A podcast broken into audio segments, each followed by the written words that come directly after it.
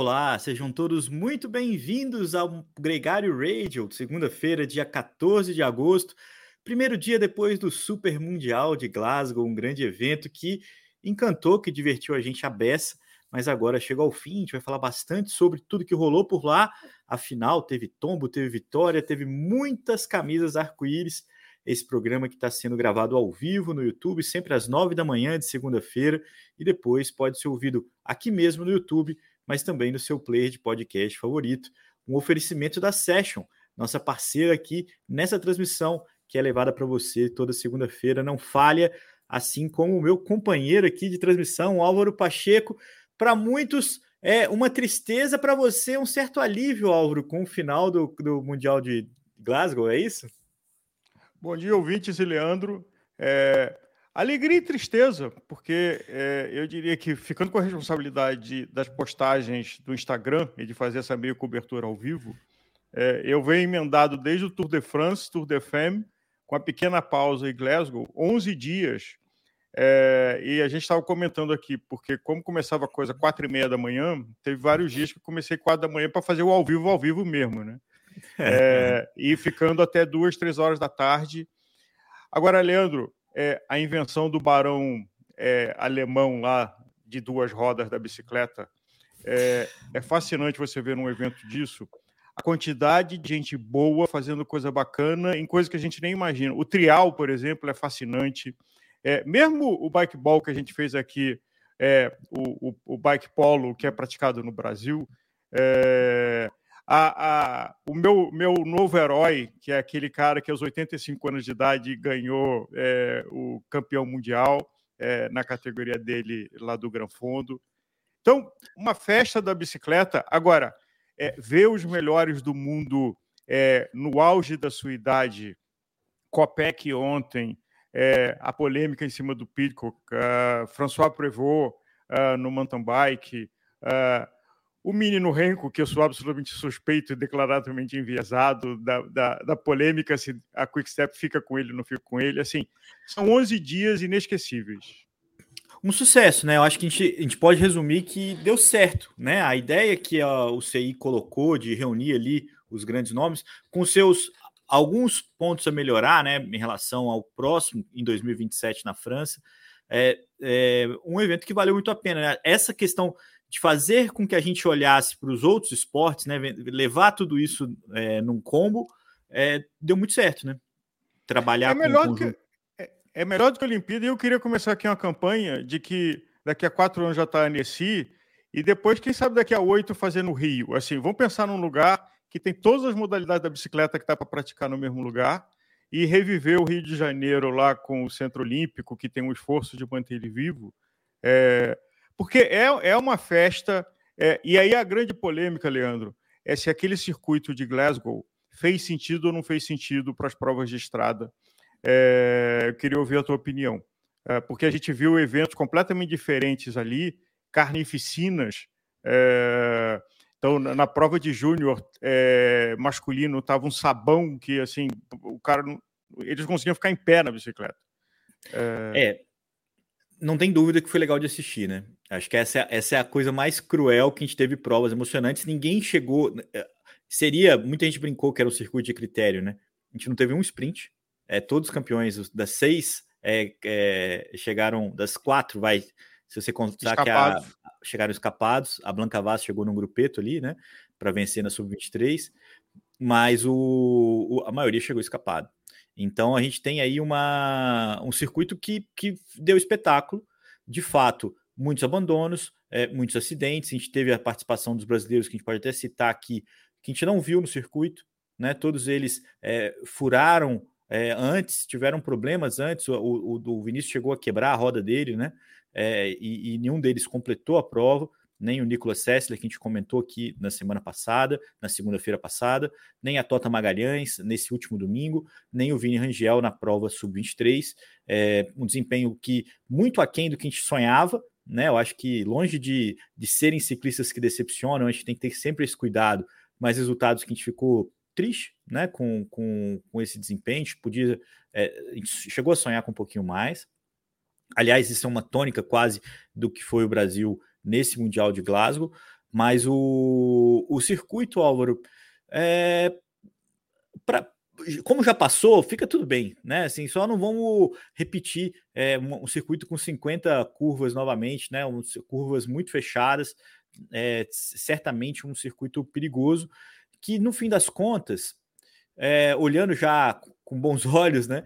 É, não fez assim grandíssimos estragos, né? É, vários tombos, vários abandonos, nada muito sério e principalmente a gente não viu é, o espetáculo sendo muito interferidos. Por exemplo, o Vanderpool tivesse abandonado de, no, com aquele tombo, que eu quero dizer, era o cara que liderava a prova e o resultado tivesse mudado, talvez a gente pudesse lamentar um pouco mais esse circuito. Mas foi por muito pouco, né? Porque de fato foi de um, um percurso muito perigoso. Mas é, você está fora do ar aqui, deixa eu colocar você de volta. Aí, escorreguei. Mas é, eu acho que tem uma coisa de que de fato é um circuito que mostra quem é campeão. É, e aí você fala então... das voltas, da, da, capacidade de pilotagem, da visão estratégica. E eu queria chamar um ponto, porque é, a tua experiência merece ser compartilhada, que é o uso de rádio. É, nas provas, como foi o caso de Glasgow e Olimpíada, de pelotão, não as equipes de estrada não podem usar rádio. Qual é a sua opinião sobre isso e quanto isso influenciou na prova, nas provas que a gente viu em Glasgow? Essa é uma briga de longo prazo já, né? Muita gente discute é, o uso do rádio e que não é nem só a questão do rádio, né? É, a, é a, toda a telemetria, toda a informação que é, os carros têm acesso e que compartilham com ciclistas, né? E, e quando você é, junta isso com as informações de potência, de, por exemplo, quanto tempo que aquele ciclista é capaz de manter aquela vantagem, ou quanto tempo, uma série de contas que você teria que fazer de cabeça, é, e o carro te dá com muita segurança, assim, é, aquele ciclista não vai, não vai conseguir sustentar esse ritmo por tanto tempo, né? Uhum. E, e, e, tudo isso, de fato, torna a prova muito mais controlada com o rádio. Sem o rádio, os ciclistas agem por muito mais instinto, que é uma característica legal é, de assistir. Eu gosto como é. eu gosto dos campeonatos mundiais sem o rádio, é, já correm por seleções, já é um formato diferente e, e, e ali você transforma tudo. E entendo que as grandes voltas o rádio é essencial. É, não acho que. É, acho que pode continuar como está. Você tem um evento anual onde, onde o rádio, a ausência do rádio e a disputa por seleções tem uma dinâmica diferente e é, sem dúvida, é, apimenta muito a disputa, né? Porque você não tem, por exemplo, a gente viu na prova feminina nesse domingo a Annemiek van Vleuten e a Demi Vollering no mesmo pelotão, né? No mesmo grupo seleto ali na frente, ou a própria Elisa Chebe na fuga do dia, que foi a, a Betiol da, da prova feminina, a Marlene Reusser no, no segundo grupo. E, se tivesse um rádio ali, você orientava melhor as ações. Sem o rádio, é, elas precisam é, lidar melhor com isso entre elas e agir com um instinto. Até porque, como é um circuito cheio de curva, não tinha o visual. Raras vezes via é, no é. visual e assim: dá para apertar que eu estou chegando, né? É, é. ou, ou dá para manter porque eu tô, eu tô com, a, com a fuga, não está chegando. Você vai lembrar do Tour de France, que ainda está fresco na memória, na etapa do Puy de Dôme, onde o rádio não dizia para o Michael Woods que ele estava dois minutos atrás do Jorgensen. Né? Ele falava: uhum. busca, vamos, tá chegando, tá chegando, tá chegando, para que ele não se conformasse, para que ele não, para que ele acreditasse que ele fosse capaz. Então, você tem é, no rádio ali uma, uma ajuda significativa. Mas é, eu acho que se fosse sempre sem o rádio, a gente ia ter muito mais problema, né? Assim, do que do que, vamos dizer assim, a monotonia ou a burocracia de ter ali a informação. Sabe? Eu acho que, que mesmo sem o. Mesmo com o rádio, né, numa prova como Tour ou uma prova, uma clássica, você tem o instinto como fator é, preponderante também. Os grandes defensores das equipes dizem que é um elemento de segurança de alertar o pilotão para um pedaço que tem uma rotatória grande, que tem uns obstáculos, que tem uma curva que está molhada. Então, é, que é um ponto importante. Disso mas, é um problema, né? mas o outro é de que, ao ter o rádio, permite as negociações entre as equipes que acontecem nos carros de equipe. De que uma equipe, um chefe de equipe conversa com outro chefe de equipe e faz algum pacto e passa uma instrução para os seus ciclistas. É uma, essa é uma coisa que acontece e que é mais polêmica. Né? Então, acho que é, é, não vai ter uma solução. Ou você abre mão né, da, do controle da prova, também do aspecto de segurança, ou você é, é, em prol da, da, emoção, em prol do instinto, né, do, dos caras é, se, se resolverem ali, ou você usa o rádio. Então você não, tem, você não vai ter uma situação definitiva e indiscutível. Acho que as duas têm pontos positivos e pontos negativos. Por isso que eu acho que é legal o Mundial ser assim, e, e mas não acho que isso deveria ser estendido para todas as outras provas do calendário. Acho que seria muito mais complicado de manter, primeiro, essa questão da segurança, que eu acho que é um bom argumento, mas é um argumento na cabeça de quem defende a secundário, o cara quer ter o controle da prova. Né? Acho que a, uhum. as equipes vão sempre argumentar essa questão da segurança, mas elas estão sempre pensando no controle, na possibilidade de orientar os seus ciclistas. E como isso é para todos, é, eu, eu, gosto. Eu não mudaria, eu não mudaria o, nem o formato de um nem o formato de outro, para ser sincero. Aliás, só é, um nesse assunto é, de que existe espionagem de rádio, né? É, e eu tive essa informação de é. primeira mão que uma equipe fica usando é, canais codificados e trocando porque uma equipe fica tentando ouvir o rádio da outra para saber que instrução está passando. Então, assim, é um fato, isso acontece. Agora, é, mudando de assunto, uh, o Mundial de ontem, é, uh, Kopek e Demi Vollering estavam aliadas contra Van Vluten, apesar de que Van Vluten e Vollering estavam na mesma equipe? Sem, sem dúvida alguma, sem dúvida alguma. É, é... Eu não acho que a Demi Vollering ficaria mais feliz com a Van Vluten ganhando do que ficou com a Copec ganhando. É, a minha opinião é essa. É, porque são companheiras, vai mudar muito mais o destino da Vollering é, positivamente a vitória da Copec do que da Van Vluten. Né? Elas são mais rivais do que companheiras de equipe, mesmo que é, a Van Vluten disse ali na, na entrevista pós-prova que trabalhou pela, pela estratégia da equipe, que se dedicou obedeceu a ordem, a, obedeceu a ordem, que na verdade como a gente sabe que não tinha rádio, era uma, um programa inicial, né? Eles sabiam que a Voldrin é, tinha mais ponta ali do que a Van Vluten, então ela teve a, oportunidade de atacar antes, né? Ela tentou os ataques dela, dela antes, tanto que quando ela fura ali na última, na última passagem, ela já vinha sofrendo nas duas voltas, né? Sempre naquele trecho uhum. ela quase descolava e voltava, porque estava mais desgastada. Mas acho que sim, Álvaro. Acho que a relação da Copec e da Voldrin é, e até da Reusser na, na, pela equipe teve um pouco de influência no ímpeto delas ali na, na briga final.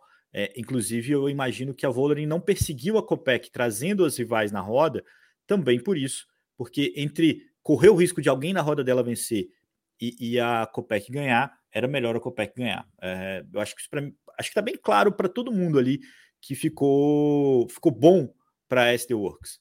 É claro que a Vollering queria ganhar. Eu acho que a Vollering sentiu um pouco o pós-Tour de France, né? Não chegou é, com a fineza, né? Com o apuro que precisava para poder brigar. Mesmo assim, fez um segundo num sprint é, incrível para tomar a medalha de, de prata da, da Cecília Ludwig Trupp, né? Que fechou o pódio. Então, ficou Lotte Kopeck campeão mundial da Bélgica, é, mais de 50 anos, né? Que, que não ganhava.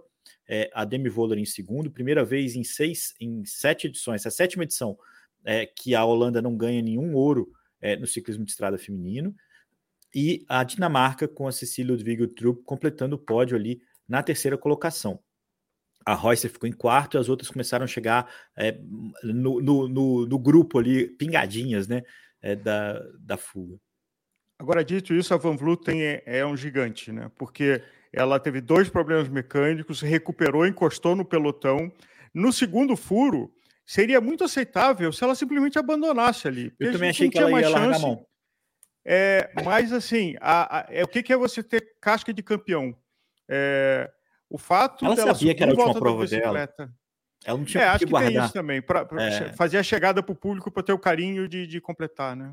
É, eu acho que ela não tinha por que é, abrir mão de, de completar essa prova.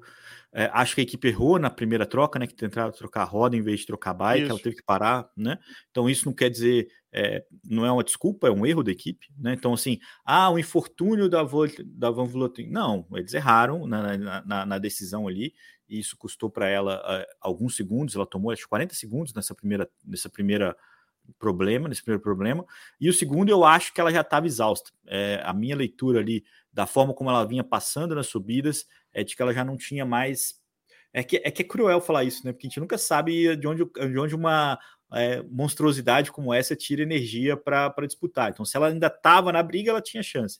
Mas é, ela, para mim, ela estava menos forte do que as outras ciclistas que estavam naquele grupo, que incluía também a britânica Lizzie Dyna, né, que fez uma ótima prova, e a ciclista austríaca, que, que é uma grande revelação dessa temporada. Vai, não vou colocar do Mundial, não.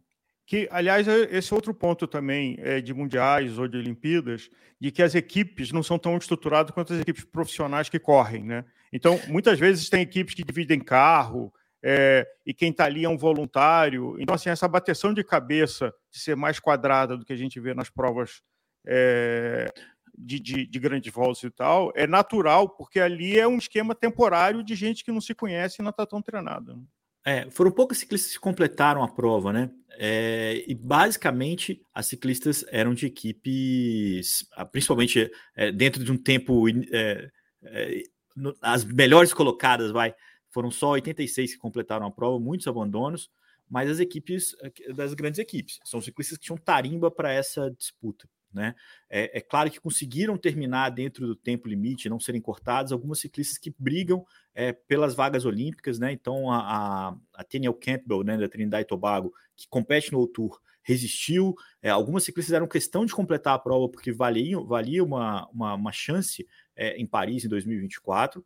É, a gente tem uns amigos uruguais que estão aí fazendo contas para poder garantir uma vaga feminina, torceram muito pela Tota, inclusive, porque era importante que o Brasil saísse da vaga do Pan-Americano para a vaga do ranking, para que o papel da Uruguaia no Pan-Americano dessa vaga. Então tem uma matemática aí que tem muita gente é, somando os pontos é, para poder achar essa vaga, mas é de fato a maioria das ciclistas que chegaram e chegaram bem colocadas são equipes ciclistas já tarimbadas concordo com você que as seleções é, não conseguem se estruturar, até pelo número de ciclistas, né? É uma dinâmica muito diferente mesmo, e, e isso cria é uma, uma condição de prova é, muito atípica, não só nesse Mundial, mas em todos os campeonatos por seleção, né? Mas tanto no masculino quanto no feminino, Álvaro, a gente não viu grandes surpresas. Talvez o australiano que ficou da fuga, o Dinham, né?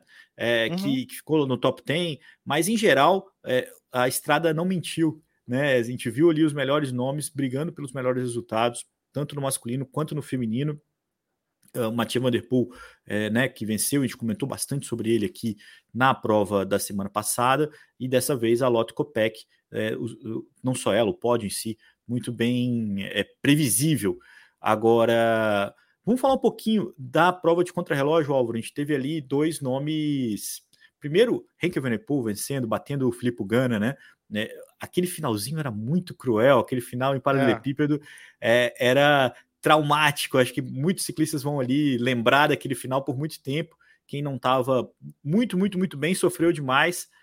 E no feminino, a Chloe Daiger, que é um, um, um grande retorno né, a Chloe Daiger depois daquele tombo, as imagens até eles repetiram bastante as imagens, né, do, do tombo dela no Campeonato Mundial, que ela foi é, bateu no guard-rail, né, é, e a coxa dela dilacerou, né? Foi um rombo enorme e, e ela voltou, fez um longo caminho de recuperação para essa vitória, medalha de ouro na, na pista. É, essa já um pouco mais, ela já vinha né, andando melhor na pista é, desde então, e essa medalha também na, na contrarrelógio na estrada.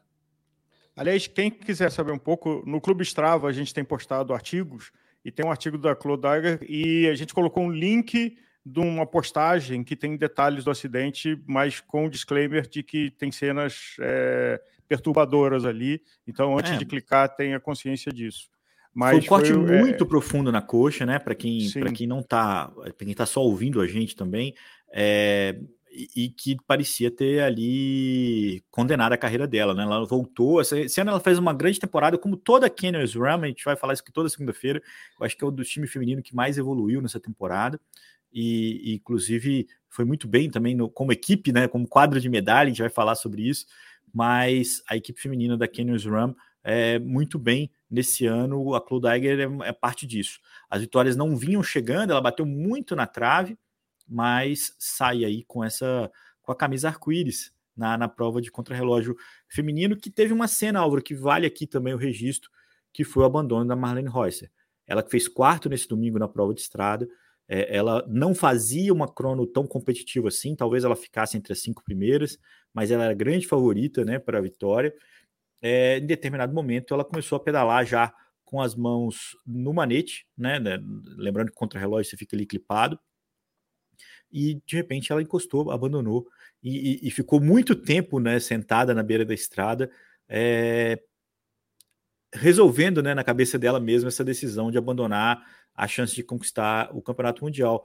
Você ao vivo ali, qual que é a sua impressão dessa cena? Então, eu vi ela com um curativo no cotovelo é, e tinha achado que teve uma cena de um tombo que não apareceu e ela parou por causa do tombo, mas foi por uma coisa de pressão psicológica. É. A boa notícia é que ela competiu no domingo, né? Então ela se recuperou emocionalmente. Mas essa é uma coisa, a gente já fez um programa aqui no Gregário, a pressão é, psicológica de alta performance, principalmente são pessoas jovens, de 20 e poucos anos, é, é monstruosa. Assim, é, é, é, dá, é, eu, eu, digo, é sempre é falta de respeito dizer que a gente consegue imaginar, porque a gente não consegue imaginar. É uma pessoa em começo de carreira, que se bobear, a família depende daquele sucesso economicamente, ela, uh, os patrocinadores, os amigos, namoradas, namoradas, assim. E em alguns momentos, uh, e acontece com alguma frequência, uh, tem inclusive um documentário da HBO que a gente já falou aqui, que é O Peso do Ouro, do Michael Phelps, é absurdo, é, mas ela deu a volta por cima e estava é. alinhada e disputando para valer no domingo. Né? Ela caiu no contrarrelógio por equipes misto, né? É, que inclusive a Suíça foi campeã, o tombo dela não foi é, definitivo para o resultado, né? Ela conseguiu voltar e, e, conquistar ali junto com o Bissiger, com o Kang, com a própria Elisa Chebe, que também estava na fuga, é, mas deve ter sentido alguma coisa, né? Tipo, você viu ali o, o as ataduras, né, o, curativo, mas é deve ter impactado. Mas eu acho que é uma questão mental, não é nem uma questão de perna. Acho que ela, ela viu que ela não estava na briga. Claude fez uma prova excepcional e uhum. a cabeça dela fugiu. Quando ela falou que precisava de um tempo, que ela não era de ferro e toda a declaração dela pós-prova, eu realmente achei que ela não ia correr a prova de estrada. Quando eu vi ela na prova de estrada e tão forte, tão bem, né, que ela ficou no grupo principal ali o tempo todo marcando, né, é, sem, sem atacar, eu achei que ela ia poder tentar atacar quando a Elisa Chebe, companheira de equipe dela, fosse alcançada, ela não conseguiu, é, mas sem dúvida, o corpo dela estava bem, né? Ela tinha perna até mesmo para fazer um bom resultado no contrarrelógio. Mas quando ela viu que ela estava fora da disputa e de alguma forma toda essa pressão que você falou e principalmente o favoritismo, né? Tava muito barbada a vitória dela. Assim, ela ganhou no Tour de France o contrarrelógio final, ela veio da vitória na volta da Suíça, a SD Works dominando tudo, e ali as coisas não deram certo. E ela, de fato, é, sentiu muito ali. Muita gente condenou o fato dela ter parado. É, a gente acabou de falar da Van Vluten, que a Van Vluten não parou. Ela parou, né? E, e mas eu acho que, que também é aceitável né, do jogo. Ela tem que fazer e, o que é melhor para ela. Eu estou tentando lembrar quem aqui já falou com a gente de que atletas de alto rendimento desse nível são pessoas diferentes, não são pessoas como você e eu, ou o nosso ouvinte. É, e se comportam é, nessa pressão e conseguem dar a volta por cima. É, e acho que isso que, que nos inspira e que, que torna admirável, mas é, é, se abandonar, no caso dela, por exemplo, eu imagino que assim, ela só tinha a perder, porque ganhar era obrigação, e se ela não é, então ganhasse, então... seria um fracasso. Então é uma situação terrível, né? É, é, é, por isso que muita gente questionou o abandono dela. Porque se você pensar de um ponto de vista muito crítico e talvez é, leviano, ela chilicou. Ela não ia ganhar, também vou parar. Sabe assim, ela não teve a, a, a capacidade de, de competir sabendo que não o ia fair vencer. play. Ela não teve fair play. Não acho que essa. É, é, eu acho que ela realmente se exauriu mentalmente ali e abandonou. Né? Respeito essa decisão dela. Mas é, é, o que, é o que pode se enxergar também dessa, dessa decisão dela ter abandonado. Ela viu que ela não ia ganhar, ela não conseguiu ter o controle mental para completar a prova, para chegar ao resultado que fosse. Né? É, imagina, a gente pega na prova masculina, o Walter Van Aert é, fez a prova inteira dele sabendo que a parcial dele era um minuto abaixo da briga pela vitória. Mas uhum. foi, completou, chegou em quinto, era também um favorito, é, mas conseguiu completar com dignidade, vamos dizer assim. Ela, ela ficaria em quinto, ela, ela ficaria em quarto, mas é, às vezes até brigando pelo pódio mas ela não conseguiria Agora, vencer a Cloudaiga. Na estrada, um nome que para mim entrou no radar, que é o Philipsen, o garoto de 16 anos é. dinamarquês. Na estrada não, né? É. Porque foi campeão é. é. mundial no mountain bike e na estrada, né? E o ciclocross claro. no começo do ano, se eu não me engano, né? Na, na categoria júnior. É, acho que não, ele não foi campeão né? mundial, né? É, o mundial é agora, né? Tem muita expectativa do que ele pode fazer no próximo mundial de ciclocross, na, no, no meio do no, na transição do, da, de temporada, porque de fato é um fenômeno. É, é, um dinamarquês que ganhou e ganhou de uma forma muito imponente, né? Ele liderou a prova do mountain bike inteira. É, com vantagem, foi mantendo essa vantagem. É, no, no, na prova de estrada também, chegou sozinho ali na, na linha final. É, sem dúvida, um talento que surge. Aliás, essa é uma coisa que é uma fonte que não seca, né, Álvaro? Impressionante como sempre surgem nomes aí, é, um após o outro, para crescerem né, na, na, na, disputa. E nisso, não é a nossa praia, mas no mountain bike, é, a senhora Pauline Ferrand Prevot, que no XCC e no XCO é, levou. Assim, essa é uma coisa engraçada, porque o mountain bike é muito cruel com a idade.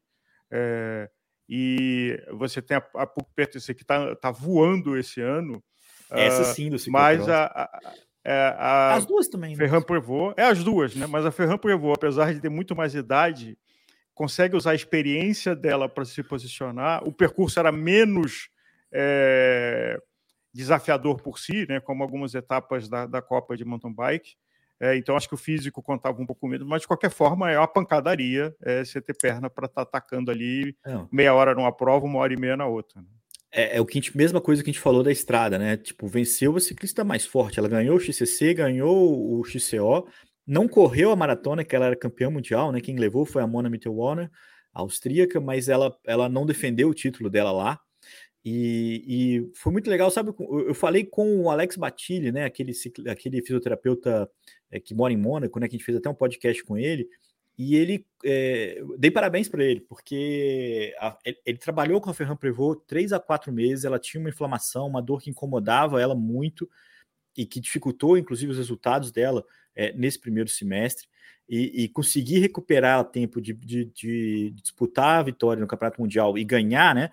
E ela ganhou várias vezes, né, Álvaro? Acho que é a, é a, quarta ou quinta vez que ela ganha no XCO, algumas vezes no XCC, ela tem nove títulos mundiais no mountain bike, acho que são 15 ao todo, incluindo estrada, é, categoria de base e também ciclocross, né? Ela chegou a ter a camisa arco-íris nas três modalidades, algo é, raríssimo. Se esperava que o Vanderpool tivesse a chance no masculino, mas ela conseguiu isso no feminino, né? Não na mesma temporada, mas no mesmo ciclo.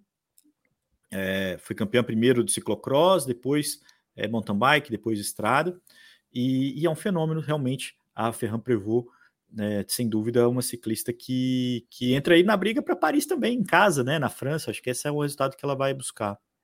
Então, Ou antes melhor, de ir para Paris, a, a polêmica da UCI mudando a regra do XCO Uh, e para quem não acompanhou essa conversa, no meio da semana uh, a UCI mudou a regra de como se classifica as linhas de largada, as filas de largada do XCO, que é fundamental, porque como ela funila logo na frente, se você larga mais para trás, você fica preso no trânsito, alguém que cai, quase impossível você ir para a cabeça do pelotão. Já aconteceu, é. mas quase impossível.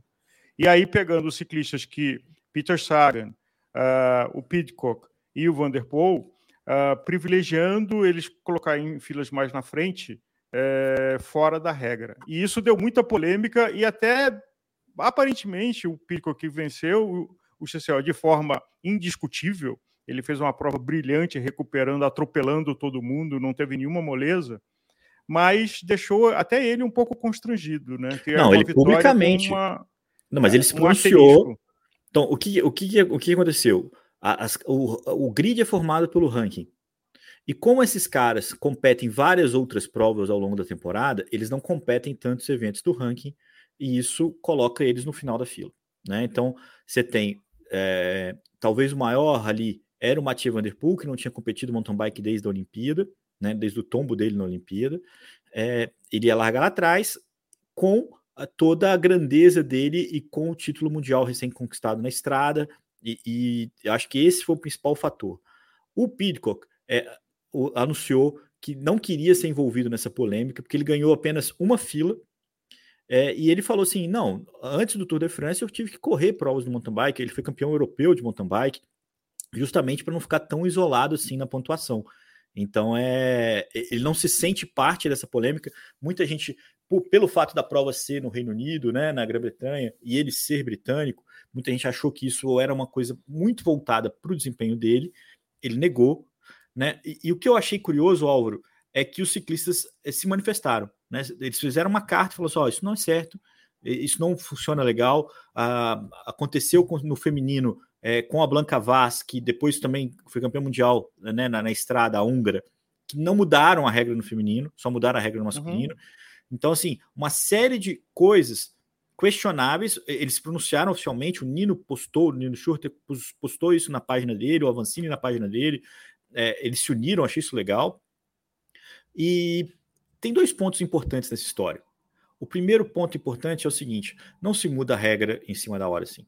É, muito menos sem anuência, sem juntar os ciclistas e falar assim: olha, para o espetáculo é muito mais legal quem tem chance de vitória é, é, disputar a prova numa condição de disputa real. Porque o que aconteceu, é, e é muito notório isso, você falou isso no começo, o Pidcock não venceu porque ele largou mais na frente da fila, e isso foi na quinta fila, né? não foi é, entre os melhores colocados. O Pidcock poderia ser atrapalhado se ele largasse lá atrás. Ele poderia ter uhum. ficado fora da briga, porque alguns ciclistas que não brigariam pela vitória criariam um congestionamento que impediriam ele de brigar. Então, ele não ganhou do Nino, não ganhou do Koretsky. É, na verdade, o pódio foi é, Sanguês, é, vitória do Pidco, campeão mundial, Sanguês, é, Nino Schurter completou o pódio, o Koretsky ficou em quarto.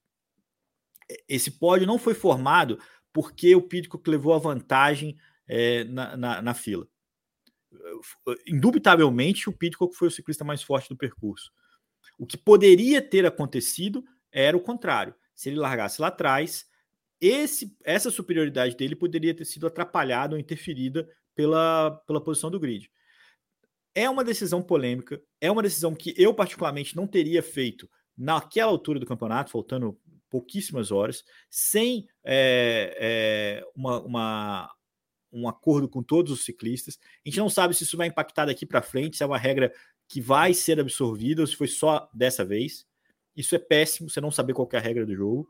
Acho que esse é o principal problema. Mas, ao mesmo tempo, essa foi uma regra para colocar quem tinha chance real de vitória em condição real de brigar pela vitória. Ela não foi uma regra para ajudar os caras, foi uma regra para que eles não Sim. fossem atrapalhados. É para evitar. E que por, destino, o Vanderpool, que era um favorecido, não completou nenhuma volta e caiu na, na última curva. Então, de... para o Pitcock mudou muito pouco, ele foi é, subindo posições, né? Então, é, eles largaram entre, os, entre a posição trigésima e a quadragésima, vamos dizer assim, na quinta fila, né?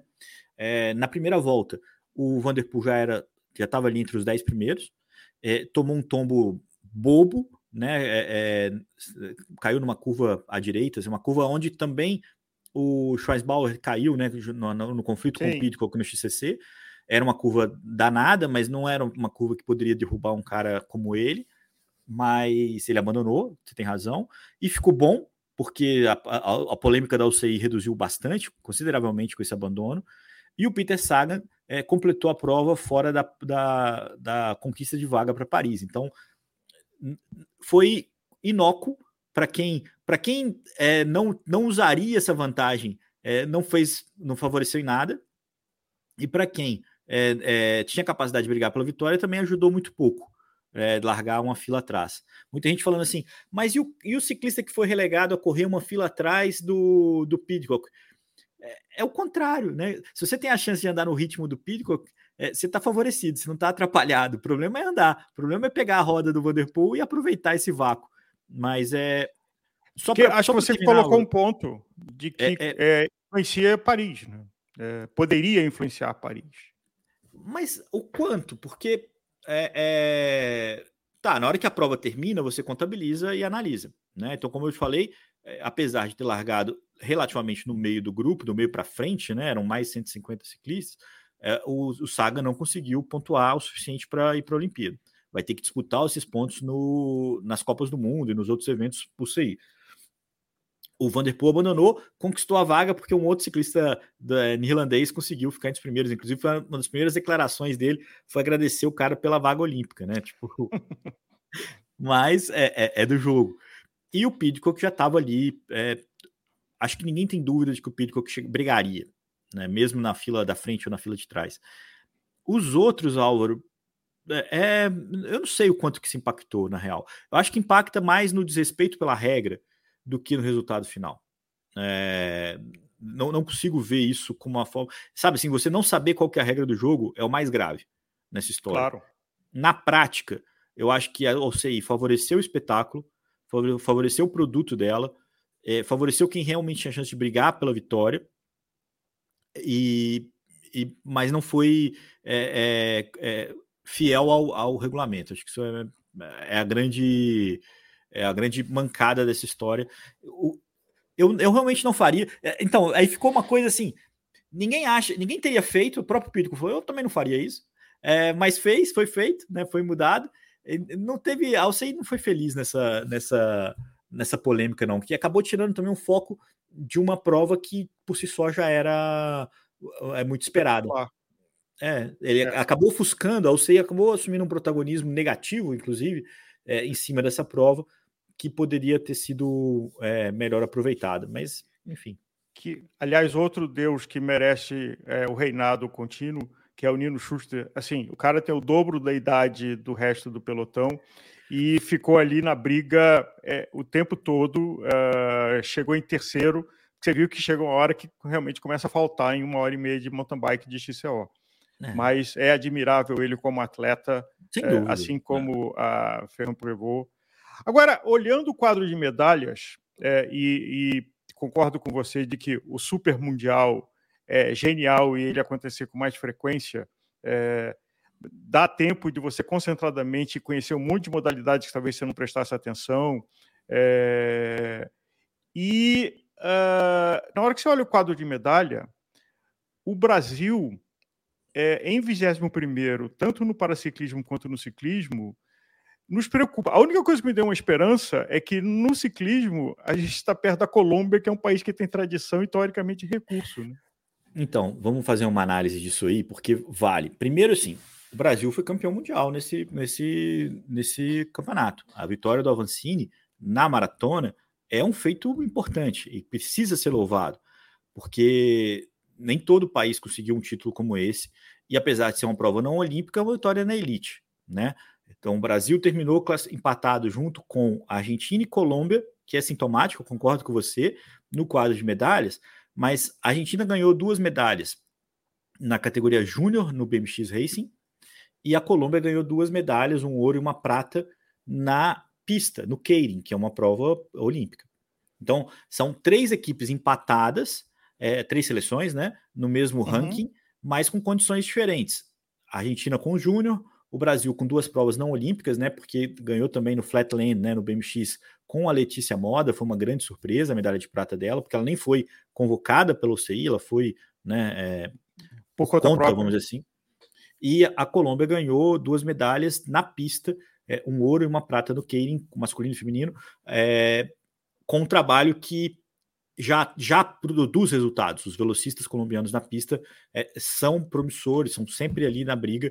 É, eles também estão super é, nervosos com o desempenho deles na estrada, né? Foi uma participação pífia. O Gaviria caiu na prova de, de, de estrada, mas a, é dentro da realidade também do ciclismo colombiano hoje o desempenho que eles arrumaram lá em Glasgow. Mas você tem a planilha, você tem a tabela e você tem uma análise crítica. Eu concordo com você. É, o desempenho brasileiro foi é, aquém do que a gente acreditava que podia ter sido, as expectativas não eram tão altas assim, né? O Brasil não é um país para brigar é, com Grã-Bretanha, Alemanha, França, né? Mas podia ter sido um pouco melhor. É, mesmo no mountain Só bike. Fazendo uma conta, são 200 é, provas, 3 medalhas, 600 medalhas, o Brasil ganhou 6, 1%. É, se você considerar 200 camisas arco-íris, né, ouro, prata e bronze, são 600 é, posições de pódio, o Brasil Isso. conquistou 7, é, cinco paralímpicos, né? E, e, duas na, na Olímpica. Com destaque é, do Xamã e do Henrique. E da Gilmar, é. Sim. E da Gilmar. Então, é, de fato, não foi bom, não foi ótimo, na verdade, é, mas também não, não seria muito diferente do que foi. O Brasil não voltaria com 10 medalhas, não, não tinha 15 medalhas, não tinha para Não tinha estrutura para isso, não tinha é, é, retrospecto para isso. Mas podia ter ido melhor sim. É, imagino o Sub-23 na mountain bike, acho que era uma, equipe, uma dupla que, que é muito promissora. O Wake está chegando agora, mas o Malacarne uhum. e o Gustavo poderiam ter ficado top 15, top 10, tiveram seus problemas, fizeram suas provas. Eu não estou aqui criticando os caras, né? Estou falando que o resultado foi a quem. E eles também Sim. concordam comigo, eu acho. É, o BMX também ficou fora das semifinais na, em todas as no racing, né? É, em todas as categorias, que não é um resultado à altura.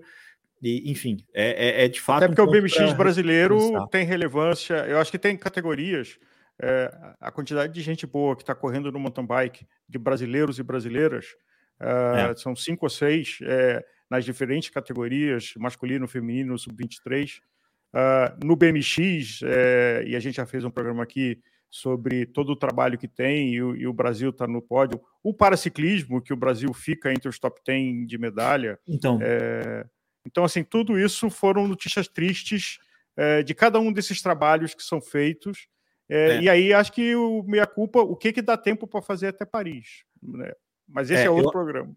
É o outro programa e é importante fazer aqui que a gente está fazendo uma análise quase que quantitativa, não qualitativa, né? É, é, o desempenho de cada modalidade e de cada ciclista nessa modalidade merece uma, uma análise individual, né? Assim, tipo, por que que o cara, por que que os ciclistas, é, como eu falei aqui do Alex e do Gustavo, é, não conseguiram ir além, é, tiveram algum problema, o Alex Malacarne não estava muito bem, é, então assim... Não, notícia tem... o Avancini estava na cabeça do pelotão nas primeiras filas quando teve o problema lá do pneu.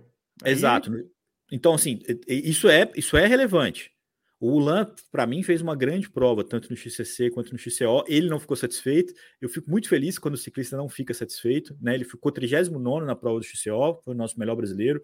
É, o, o Zé Gabriel chegou também na 57, se eu, tô, se eu não me engano.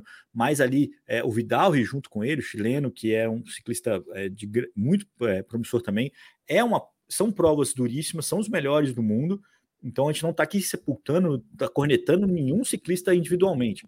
E, e eu estou dizendo aqui é, que vale uma análise é, qualitativa de cada desempenho, mas que o, no, no todo é um alerta para o que o ciclismo brasileiro pode melhorar a médio prazo, Álvaro. Vamos falar do ranking. Você falou de quem está bem, de quem não está bem. É, o Reino Unido ganhou né, as duas classificações, Olímpica e Paralímpica. Na, na Olímpica, 23 medalhas de ouro, 56 no total batendo com uma boa vantagem a Alemanha, a França, Estados Unidos e a Bélgica. Muita gente falando que a, por correr em casa, é, eles conseguiram muitas medalhas nas provas de Gran Fundo e Médio Fundo, que tinha todas as categorias, é, e nem todos os países foram é, tão ávidos assim nessa categoria. Isso é verdade, né? O, o, Reino Unido conseguiu muitas medalhas nessa Grã-Bretanha, vai, é, muitas medalhas ne, nessa prova, mas também foi ouro na pista, na, no mountain bike, é, no trial, no BMX. É, só não foi ouro na estrada, onde eles conseguiram também medalha, mas conseguiram é, ir bem em todas as modalidades. Então há um equilíbrio, há uma, uma dispersão dos talentos, né? Você tem é, grandes nomes é, focando nas vitórias em cada uma dessas é, modalidades. Então, é, acho que o trabalho deles vai muito além desse regionalismo, né? Da, do fato de estar em casa. Talvez o gap foi maior por causa disso, né? Porque eles conseguiram 24, se eu não me engano, a Alemanha conseguiu 13 medalhas de ouro. Mas o, o, o sem dúvida o Reino Unido colhe ainda é, os frutos de um grande trabalho feito para quando eles sediaram a Olimpíada em 2012, uhum. o projeto formado que começou a dar resultado em 2008 e, e desde então é, é, um projeto muito, muito bem feito. Acho que isso é, isso é fato. No Paralímpico mudaram alguns nomes, acho que fica aqui o registro, né? Porque a, o Reino Unido também na cabeça com 24 ouros, é, segundo a França, Países Baixos, China e Austrália no top 5. Então muda a França só quem repete é, dos dois dos dois top 5, mas é também é, uma boa influência do, das provas amadoras, mas bem permeado aí em todos os eventos também é, o, a participação britânica. Aliás, Leandro, duas curiosidades para trazer. Um, você falou do uh, Gran Fundo e Médio Fundo. Como é que funciona isso para quem não sabe? os países, e o Brasil, por exemplo, vai ter agora em Pomerode, é, um granfondo que é certificado pela OCI. Então, um grupo de ciclistas, e não necessariamente o vencedor, uh, que chega nesse granfondo, se qualifica para poder correr o granfondo anual da UCI. Só que o problema é que isso é uma coisa que você tem que ir com a sua, com o seu custo. Você ganha o direito de participar. Então você não tem que pagar uma inscrição. Mas você tem que ter o seu custo pessoal. Então, no caso da Grã-Bretanha, que o custo pessoal de um atleta amador se claro. deslocar até lá em cada categoria é muito menor do que um atleta da Espanha e do Brasil, nem se fala. Então, acho que aí tem um fator, só para é. dar. A, a, expandir o assunto que você falou, que, que coloca o país sede numa vantagem teórica nessas provas de Gran Fundo do meio fundo. E muito importante repetir aqui para todo mundo que cornetou semana passada, Pomerode, Pomerode, não é Pomerode, como eu falei. É, eu, mas assim, mesmo assim, Auro, é, é, é, é fato, mas não é, é, tão relevante assim. Né? Uhum. Mesmo nas provas de grão fundo, o Reino Unido combinou, é, combinou metade da, das medalhas de ouro, ou é, é, três, é, dois, dois quintos. Não foi um domínio absoluto. A gente viu os Estados Unidos brilhando, viu vários países, inclusive Israel, com o dono da equipe Israel Premier Tech, né, o Steven Adams, vencendo a prova de estrada aí de contrarrelógio na categoria dele. A gente viu a uh, Aliás, o Vinokurov, eu acho meio. um cara como o Vinokurov ganhar medalha de grão fundo, acho que é bem fim de carreira. Hein? Outro ciclista que ganhou também, Álvaro, foi o Johnny Hugerland. Lembra aquele ciclista que foi parar no arame farpado no Tour de France? Sim, é, famoso, a foto é, assustadora. Naquele, tombo, naquele atropelamento né, com flecha. É, enfim, é, é, mas eu acho que a pimenta, eu acho que é, é igual correr na, na, nas elétricas. assim. Você coloca um grande nome, você, você, você dá atração para o evento, que é uma, uma busca que, que eu sei quis também. Agora, um aprendizado das transmissões, Leandro. É, a gente tem visto cada vez mais, ou muitos ciclistas do pelotão de estrada, com a manete bem inclinada para dentro. É, era uma prática antiga dos sprinters para ter menos obstáculos de se espremer. Mas eu vi num comentário uma coisa que me chamou a atenção. A, como a prática de você colocar o pulso em cima do guidão ficou proibida, para você ficar mais aero, como se fosse um clipe virtual, que, que eles fazem? Eles inclinam a manete para dentro e fica com a ponta do mindinho ali, porque tecnicamente ele está com a mão na manete, mas na prática ele está nessa posição clipe. Então, é. o que me chamou a atenção de não sprinters usando essa posição, é, e aí um comentarista fez isso de que essa é uma manha para estar tá no limiar da regra, de você ele poder apoia o antebraço. Com o punho, ele apoia o antebraço, é. o que é, hoje é proibido, como se fosse um, um clipe que não tem clipe, mas ele está com a mão entortada, a ponta do dedo está encostando na mete, então ele está na regra. Está na regra. Aliás, falando nisso, né, o Filipe Gana que ficou, né, ganhou, né, a perseguição individual, ficou em prata na perseguição por equipes e também na prova de contrarrelógio é, de estrada, ele falou que a grande busca dele para voltar a vestir a camisa arco-íris é melhorar o posicionamento dele na bicicleta, é, principalmente a rotação de ombro. E aí ele destacou o quanto que o Henk Evenepoel, que é muito menor do que ele, né, uma coisa, uma contradição é, do ponto de vista da, do famoso peso-potência, é, o quanto que ele tem um arrasto aerodinâmico muito menor. Então essa, é, você falando do Manete me lembrou o quanto que ele, ele declarar isso, né, que tem que evoluir na posição dele de pedalada para poder voltar a brigar com o Hancock, senão ele vai, vai apanhar mais vezes aí. Porque ele falou assim: mais forte eu não consigo pedalar. eu tenho que pedalar ah, e, com menor atrito. E eu acho que a gente está chegando aqui no final da edição, mas ainda tenho o que falar, então não fique com a gente.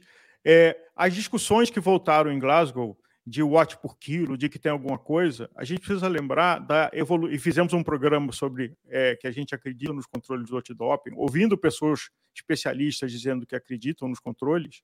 Sim. Mas a gente tem que lembrar disso, de todos os ganhos. Talvez foi uma coisa que começou lá do, dos ingleses, né, com o Bradford da Sky e tudo mais. A quantidade de pequenos ganhos e de a tecnologia conseguir medir. É, Medidores de glicose em tempo real podem no triatlo, não podem ainda no ciclismo. Mas você saber a hora de tomar o gel, a hora de, de nutrir, assim, tudo isso eu acho que está fazendo o nível do esporte subir. É, eu coloco a minha mão no fogo que tem zero de alguma coisa ilegal? Não. Não. Mas eu diria que os, os anos negros de Lance, Yurik, Pantani se foram. É, e o que tem é muita tecnologia, é muito estudo, é muita preparação, seja na suplementação, seja na, na psicologia, seja na bicicleta, na roupa, é, nos 6, 7 mil euros de um, de um skin suit de contrarrelógio. É, eu acho que assim, só, só existe o doping quando esse processo falha, né, Álvaro? Quando a medicina do esporte vacila, é, o doping aparece. Mas é, eu concordo com você, acho que tá, tá muito mais digno e acho que isso também é resultado, isso é nítido, no desgaste dos ciclistas. Você, quando você pega o Pogacar, que tentou correr esse campeonato mundial, é, e, e, e, apesar do pódio né, na prova de, de estrada, o desempenho dele no contrarrelógio, a fadiga visível dele, né, é, não é super-homem, não é, é, alguém que sentiu, a própria Demi Vogue, a, a Reusser no contrarrelógio, é, os ciclistas que se pouparam, tanto do Tour de France é, Femme quanto do masculino, conseguiram um resultado melhor nesse Mundial. É, o próprio Mathieu Van Der Poel, que, que não brilhou no Tour e foi cornetado por isso, chegou melhor aqui é, na Escócia. Então, isso acende a esperança, né? A gente, tem, a gente tem visto os caras correndo o ano inteiro, que é uma coisa que a gente adora, então é, é um ponto também a ser marcado aqui. É, a, a, multidisciplinaridade dos ciclistas precisa ser incentivada. Nessa briga do, do grid, é, criou uma, uma briga de modalidades aí mas que a gente precisa preservar. Mas o fato é que os caras cansaram. Isso é bom, isso é bom, isso é legal. É, ver, ver os grandes nomes perdendo é muito bom para o esporte, é porque não tem ninguém aí é, é, dominando de forma muito absoluta. É, Álvaro, antes. Uma ah, nota, desculpa. uma nota, quem quiser, uh, a gente deixou ali no destaque da Gregário cada dia de Glasgow e um destaque só de estrada, um destaque só de mountain bike. Então, quem quiser relembrar as provas, a gente vai deixar lá para vocês. Agora, estamos em agosto, Leandro. Tem muito ciclismo pela frente ainda em 2023, né? Tem muito ciclismo, é a hora que os ciclistas vão usar aí as, as suas roupas novas, né, Álvaro? O Mathieu Van Der Poel, o próprio Henkel Van Der Poel, né, com a camisa arco-íris agora no contrarrelógio. É, a grande expectativa é para a volta da Espanha, começa no dia 26, no fim de semana do dia 26, agora daqui a duas semanas. É, a gente tem uma, uma grande expectativa do que, que, vai acontecer, uma briga ótima, né? Você vai ter o reencontro do Roglic com o Renko, vai ter também alguns ciclistas que falharam no Tour de France, que vão para lá também salvar a temporada, como o Carapaz, o Henrique Mas, a presença do campeão do Jonas Vingegaard. Então a gente vai ter aí uma grande volta à Espanha, é, uma grande expectativa, a gente vai falar disso com mais detalhe, mas até lá a gente tem algumas provas de embalo, né, Álvaro? Essa semana a gente tem aí volta a Burgos com a presença do Primus Roglic, isso é, isso é muito importante porque é a volta dele é, depois do Giro de Itália, né? Ele pegando, retomando ali a forma para disputa é, do tetracampeonato na volta da Espanha. A gente tem a estreia do Arnaud, de, do Arnaud Demar pela Arkea no Tour de Leuven, é, na Bélgica. É um a volta que... de Portugal que está acontecendo, que o Nicolas está lá. Inclusive o Nicolas não está aqui porque está lá. É, hoje é um dia importante para ele também, uma etapa com montanha, na torcida. Ele conseguiu dois bons resultados por lá já, um 13 terceiro e um 14 quarto no sprint, Álvaro. Tá aí querendo ser o Rocket Pocket, é, o, o Nicolas Sessler. O Vini Rangel vai competir a volta, o Tour do Limousine, né, na França, é, confirmado já pela equipe. Primeira prova dele depois do Campeonato Mundial. A gente tem uma grande expectativa do Vini mostrar a forma dele, né? O Vini está aí é, se comprovando, né? Buscando o tempo todo mostrar que ele é um ciclista à altura, é um, é um grande talento, é uma joia, mas que precisa, né? É, de regularidade, precisa colocar é, o seu desempenho na prática. Então tem bastante coisa rolando. É, Lombardia. Antes, vai ter a volta da o Benelux, né? Vai chamar esse ano o Renault Tour, né? Que a gente pode ter aí a participação de alguma grande estrela, quem sabe até o Vanderpool, porque é uma prova próxima ali para ele, né?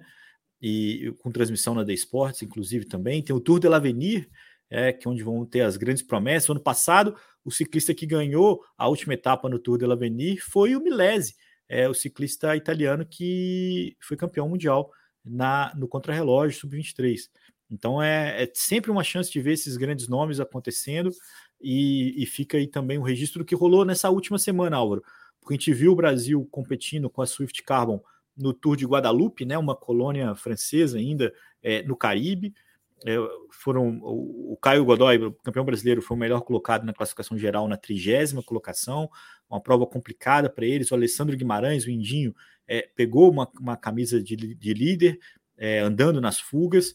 Então, uma experiência importante para esse time que ainda, né, ainda busca o seu espaço, que esse ano foi campeão brasileiro, que, que tem dado aí passos é, de crescimento né, na Swift Carbon, sim, e que tem que competir mesmo, tem que bater essas latas aí, igual estão batendo lá no, no Tour de Guadalupe, uma prova com muitos franceses, é, muitas equipes francesas, né, é, de formação, e, e um calor, é, eu vi eles falando sobre a umidade, sobre a dificuldade de pedalar por lá, mas é, fica aí o registro.